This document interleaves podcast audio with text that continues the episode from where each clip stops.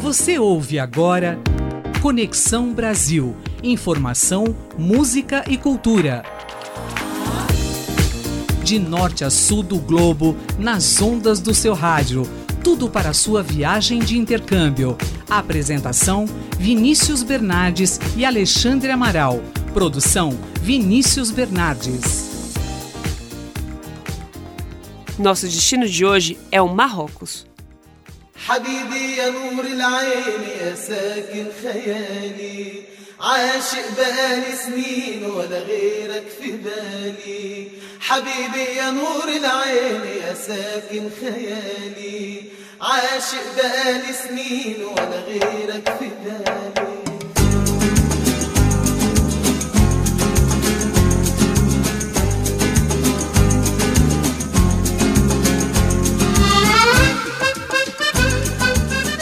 Abrem-se em definitivo os microfones da Rádio USP para mais um Conexão Brasil, programa que te leva da USP para o mundo na frequência do seu rádio.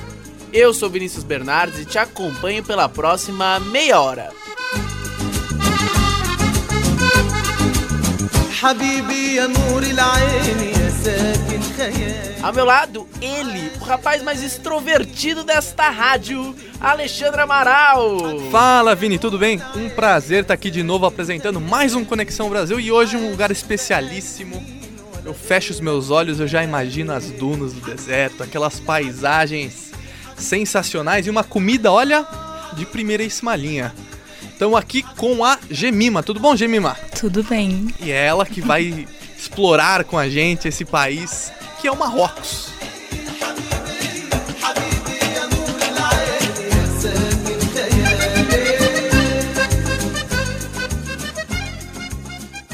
Alexandra, a nossa convidada, ela foi para um país localizado no norte da África. A gente está hoje aqui com a Gemima Alves, que tem 30 anos e foi para o Marrocos entre julho e agosto do ano passado. E ela já contou pra gente aqui nos bastidores que ela foi umas três vezes para lá, não foi isso, Gemima? É isso mesmo. A minha primeira vez no Marrocos foi em 2013, é, em Marrakech.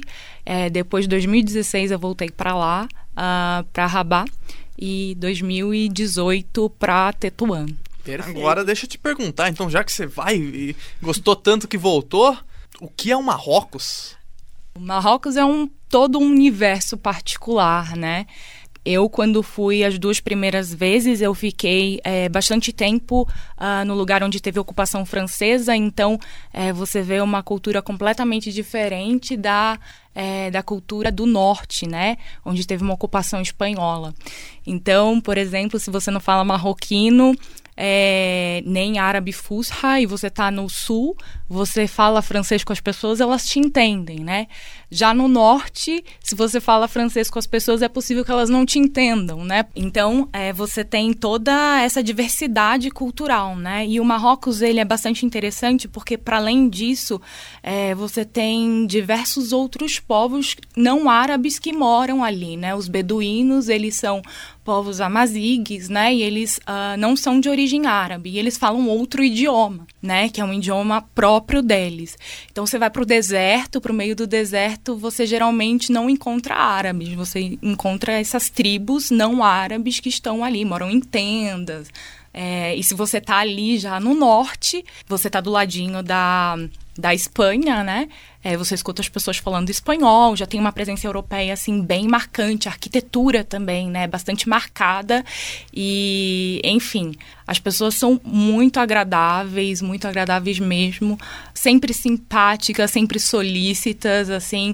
E pro nosso ouvinte saber, a Gemima é mestranda em estudos árabes aqui pela USP, não é isso, Gemima? Isso mesmo, eu tô no meu segundo ano é, do mestrado em estudos árabes, eu estudo tradução de fontes árabes. Que legal, interessante. E eu até queria perguntar pra gente começar com o pé direito essa nossa entrevista, como que você decidiu ir pra questão dos estudos árabes? Como que nasceu seu interesse por conhecer esse universo do mundo árabe? É, é bastante engraçado porque todo mundo me faz essa pergunta e eu não tenho uma razão assim muito clara, né, de por que eu me decidi uh, pelos estudos árabes. Mas eu acho que teve uma coisa assim que me influenciou bastante durante a minha adolescência, que foi a produção da novela O Clone.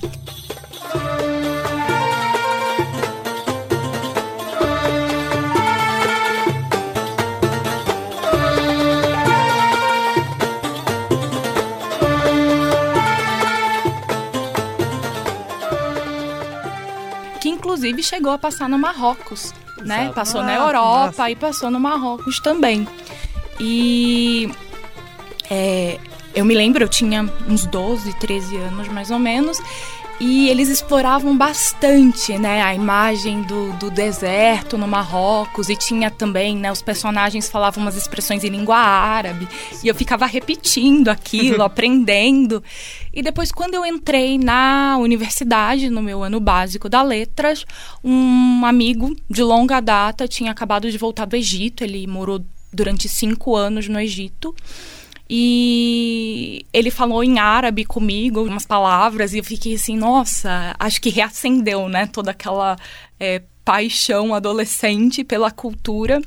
E daí ele falou: Poxa, você estuda na, na, melhor universidade da América Latina e ela oferece esse curso, né? No Brasil é só a USP e a UFRJ que oferece essas formações. Ele falou: se eu fosse você, eu aproveitava essa oportunidade. E daí eu falei assim: ah, por que não, né?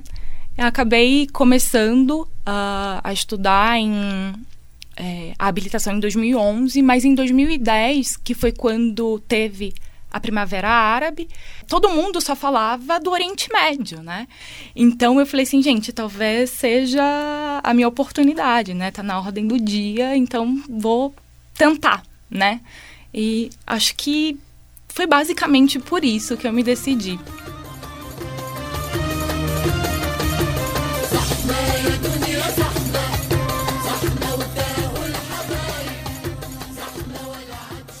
Ah, Gemima, eu já quero então já perguntar para começar bem. Marrocos é um país com toda essa efervescência cultural, né? Uhum. O, o que foi que mais te surpreendeu lá, que você gostou? Seja da comida, seja da cultura, costumes também? Olha, uh, eu acho que são várias coisas, assim. A música marroquina é muito boa, né? É, eu gostava muito da música marroquina e eles misturam também com a música é, das tribos não árabes, né? É, então era bastante interessante. As aulas, por exemplo, sempre quando chegava no fim de semana, as aulas terminavam e era uma festa, né? Porque todo mundo cantava, é, assim, eles são muito alegres, né? Os árabes, no geral, eles são muito alegres. Então, essa era uma coisa, assim, que, que eu gostava muito, assim, a música o tempo inteiro, né? Você entra no ônibus pra ir pra escola, estão escutando música, você chega na escola, no intervalo, estão ouvindo música. Tem alguma coisa, tem alguma música, na verdade, que marcou que você lembra que você fala assim, putz, essa música foi a música que marcou meu período que eu estive no Marrocos? É, teve uma música, é... o nome dela é Zina, mas é uma música assim que todo mundo sabia na época. É uma música meio romanceada, assim, é uma música romântica. E todo mundo sabia cantar aquela música. Eu me lembro que um dia a gente teve uma atividade cultural na escola e começou a tocar, então os alunos que já estavam lá há mais tempo começaram a cantar essa música. E daí eu virei até pro meu colega e falei assim: por que todo mundo tá cantando essa música? Eu nunca ouvi essa música na minha vida. E daí eles falaram: não, essa música aqui tá estourando, né? Era 2016, então Zina tava estourando, todo mundo tava ouvindo essa música, né?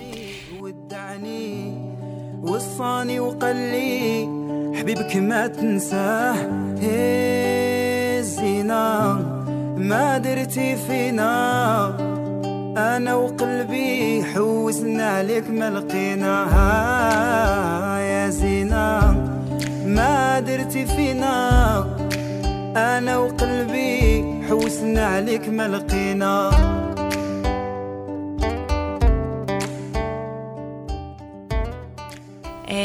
Agora, com relação, por exemplo, à comida, né? Que você perguntou.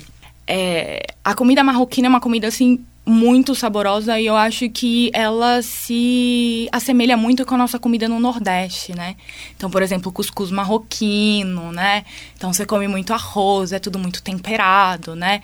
E daí, enfim, é, eles têm lá um prato que se chama tagim, né? Que, que é feito num, é, numa panela de louça, assim, de barro. Enfim, a gente come tagim de segunda a segunda, assim, todas as refeições, né? E o cuscuz marroquino, todas as sextas-feiras, né? Que é o dia santo no Islã, né? É de praxe. Então, se você chega num restaurante, sei lá, às duas da tarde, o restaurante é um restaurante bom, é capaz de você não encontrar o cuscuz marroquino, porque as famílias vão para os restaurantes para comer cuscuz, né? Então, por exemplo, na família, é, na casa da família com quem eu morei agora, em 2018, às sextas-feiras, a gente comia uh, o tal do cuscuz. E é uma tigela enorme e todos comem juntos, na mesma tigela. Aquele né? ato de compartilhar, de né? compartilhar, né? Então, é o dia santo, todo mundo senta à mesa junto e come do mesmo prato.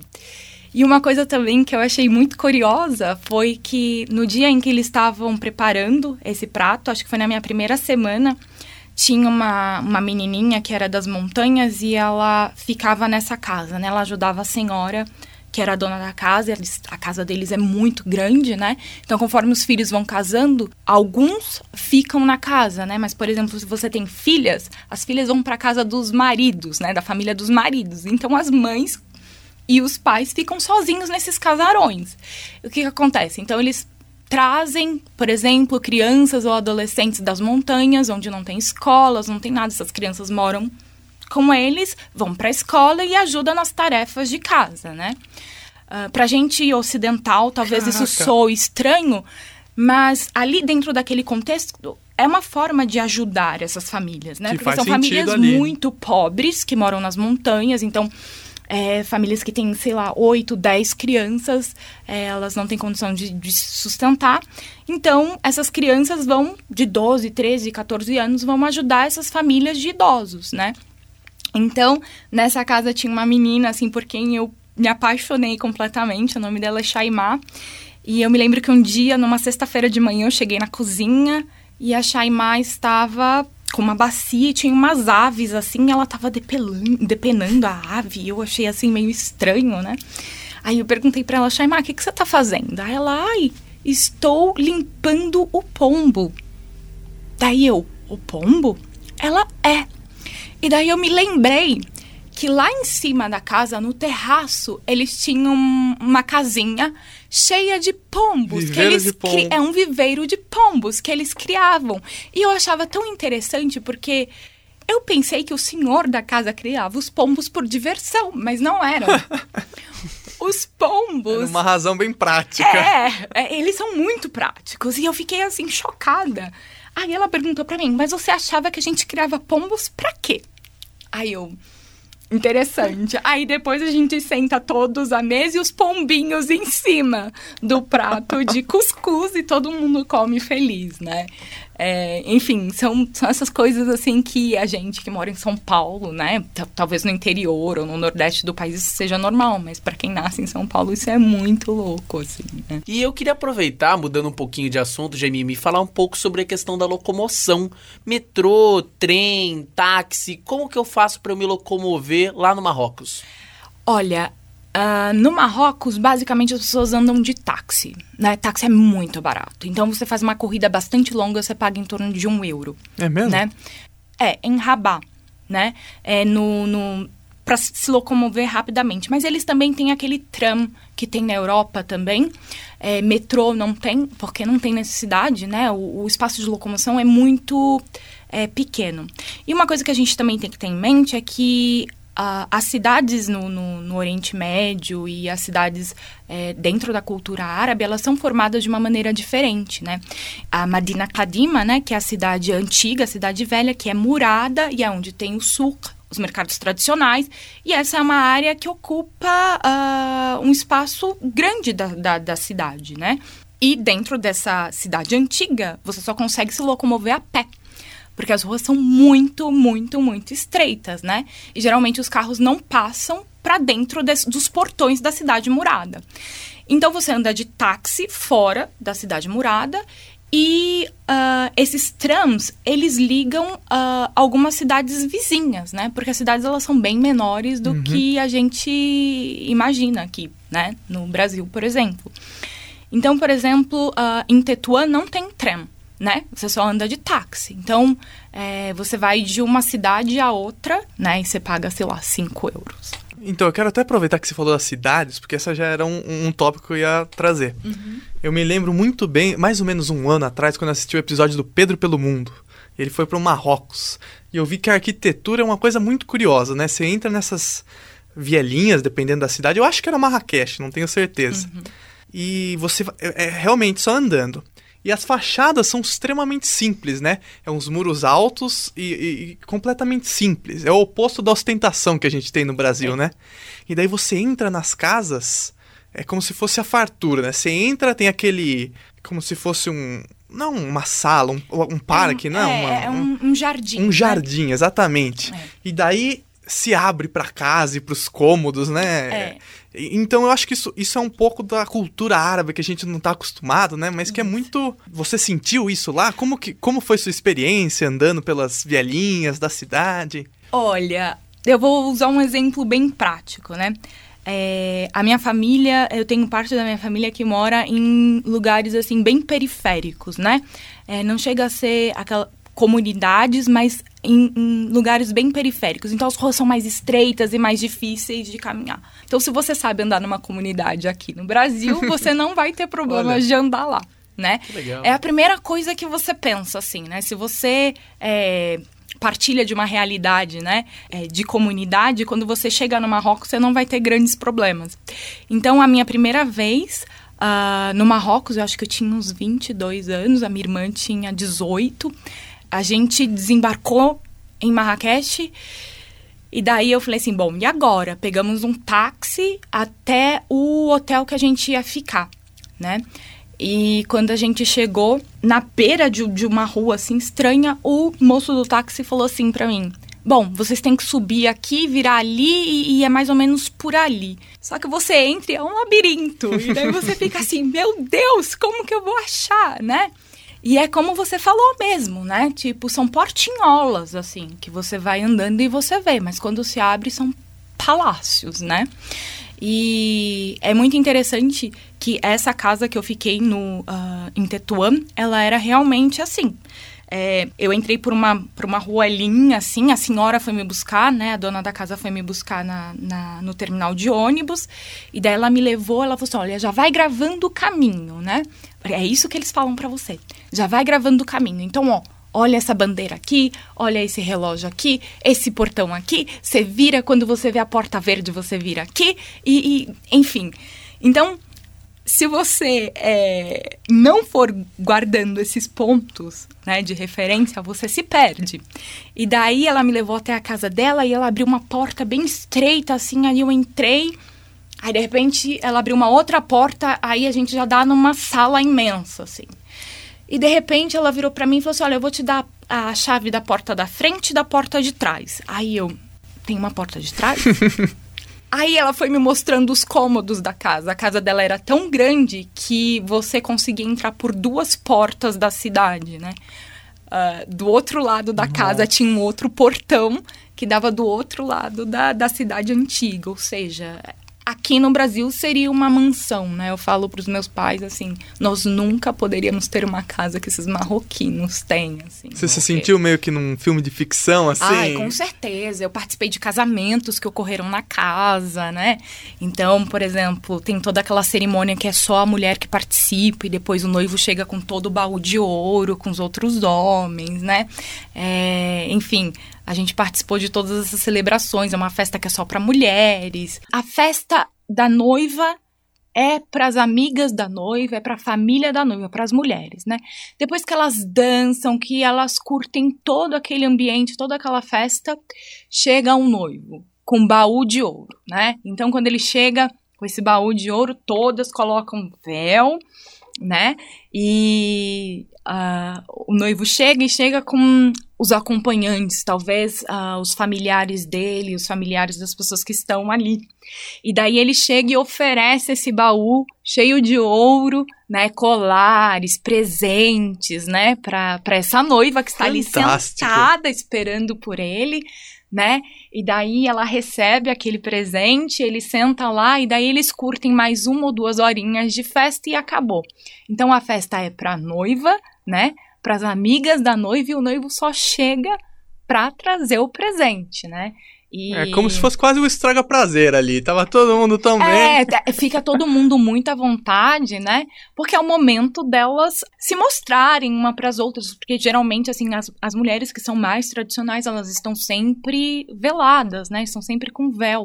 Eu, particularmente, assim, achei uma das melhores experiências, assim, da minha vida. Eu até pensei assim, vou casar agora, né? Tipo, numa festa aos moldes marroquinos, aos moldes árabes. Espero que meu marido chegue de ouro. Não, o Vini tá aqui de prova.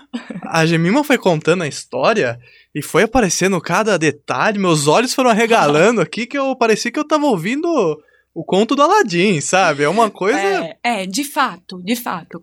Quando a gente lê, ah, eu sei que a gente não pode decalcar, né, uma obra é, numa cultura, né?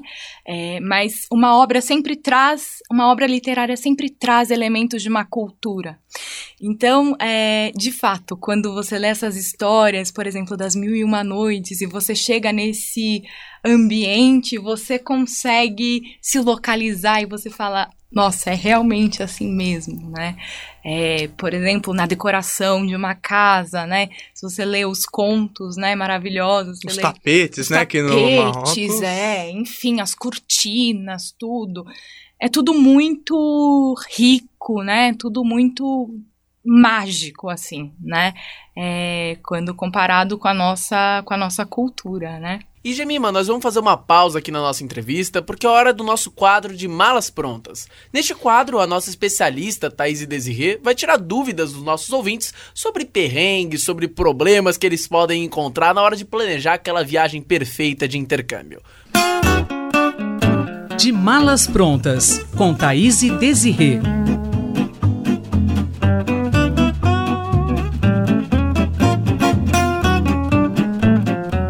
Thaís, a questão agora é o sotaque. Aqui no Brasil, nós temos vários, mas as diferenças na hora de conversar não parecem tão drásticas. No entanto, países como a Itália têm algo diferente que é o dialeto, uma forma de falar específica para cada região. Para quem quiser fazer intercâmbio lá na terra da pizza, qual é a saída para se virar com esse monte de dialetos? Vinícius, a gente tem que praticar o ouvido, a escuta. Então, eu acho que uma das alternativas é você procurar nesses aplicativos de aprendizado de idiomas mais informações sobre essas questões, assistir vídeos no YouTube, para ir acostumando o ouvido. Muitos idiomas, eles têm muitas, é, muita proximidade com a nossa cultura, com, por exemplo, Vou falar do, da Espanha. A Espanha tem várias línguas dentro do próprio país, além do espanhol. O catalão, por exemplo, é uma língua que tem influências do espanhol, do português, do italiano, do latim e do francês. E se você prestar atenção, você consegue entender muita coisa. No primeiro momento assusta, mas prestando atenção e acostumando o ouvido, você consegue entender muita coisa. Então, eu acho que é mais uma questão de você pesquisar bastante antes de viajar e procurar aprender aquelas palavras-chave, né, para se fazer entender também e melhorar a sua experiência. Tá com alguma dúvida? O nosso e-mail é ouvinte@usp.br.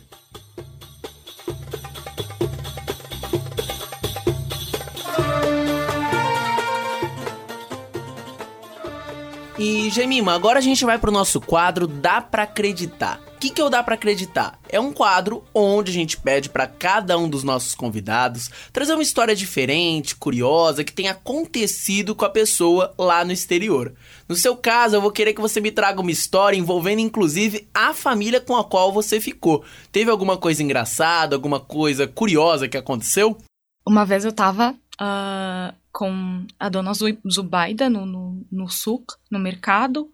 É, lembrando que o, o mercado árabe é aquela coisa aberta, né? Então é como se fossem as nossas feiras, né? Aqui no Brasil. E eu tava com ela e. ah, não porque eu seja muito religiosa, mas assim, eu tenho um crucifixo e é uma coisa que eu ando o tempo inteiro, né? É, é uma coisa que eu nem penso. E eu tava no Marrocos, uh, eu tava com. tava de vestido, com a dona Zubaida carregando umas sacolas, e ela de véu, e eu andando atrás dela. E de repente um homem parou na minha frente e começou a falar em árabe. Nossa, é uma vergonha, é uma vergonha você, enquanto marroquina, ser cristã. Você tem que ser muçulmana, você tem que ser muçulmana porque você é uma marroquina. Aí a dona. Zubaida interferiu e falou assim: não, ela não é marroquina, ela é brasileira, por isso que ela é cristã. Aí ele olhou pra minha cara e falou: me desculpe, me desculpe. E foi embora. Mas é, foi uma coisa assim que eu fiquei pensando, ou seja, né? Tipo, se eu sou marroquina, eu tenho que ser muçulmana, né? Ainda existem pessoas que pensam assim, mas por outro lado, a ocidentalização, assim, é, ganhou tamanha proporção na sociedade que, por exemplo, as lojas de roupas que tem, por exemplo, na Europa, né, com todo o, o padrão, né, de moda europeu, é encontrado nos bairros uh, de Rabat, né? E as marroquinas se vestem dessa maneira, né? Então, uh, enquanto existem pessoas que têm ainda, né, essa é, tradição, esse tradicionalismo com a religião, existem outras pessoas que são muçulmanas, mas elas já estão naquele estado em que o cristianismo tem aqui, por exemplo, na sociedade brasileira, né? Somos de tradição cristã, mas não praticamos, né?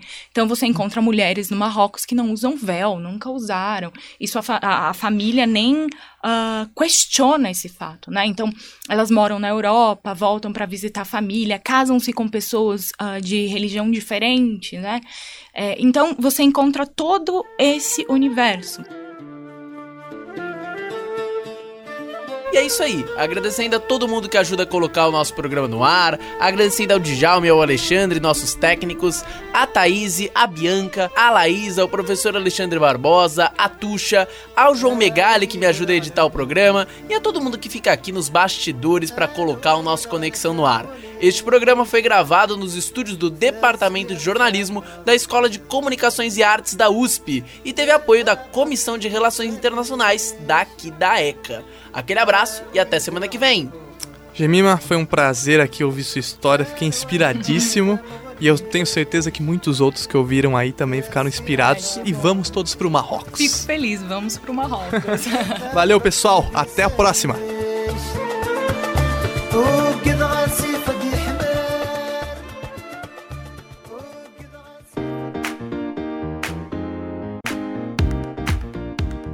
Nesse programa, você ouviu Vrar al-Chahar, de The Musayek Arab Ensemble, Adarhal, de Abdeli e Babylon, de Zina.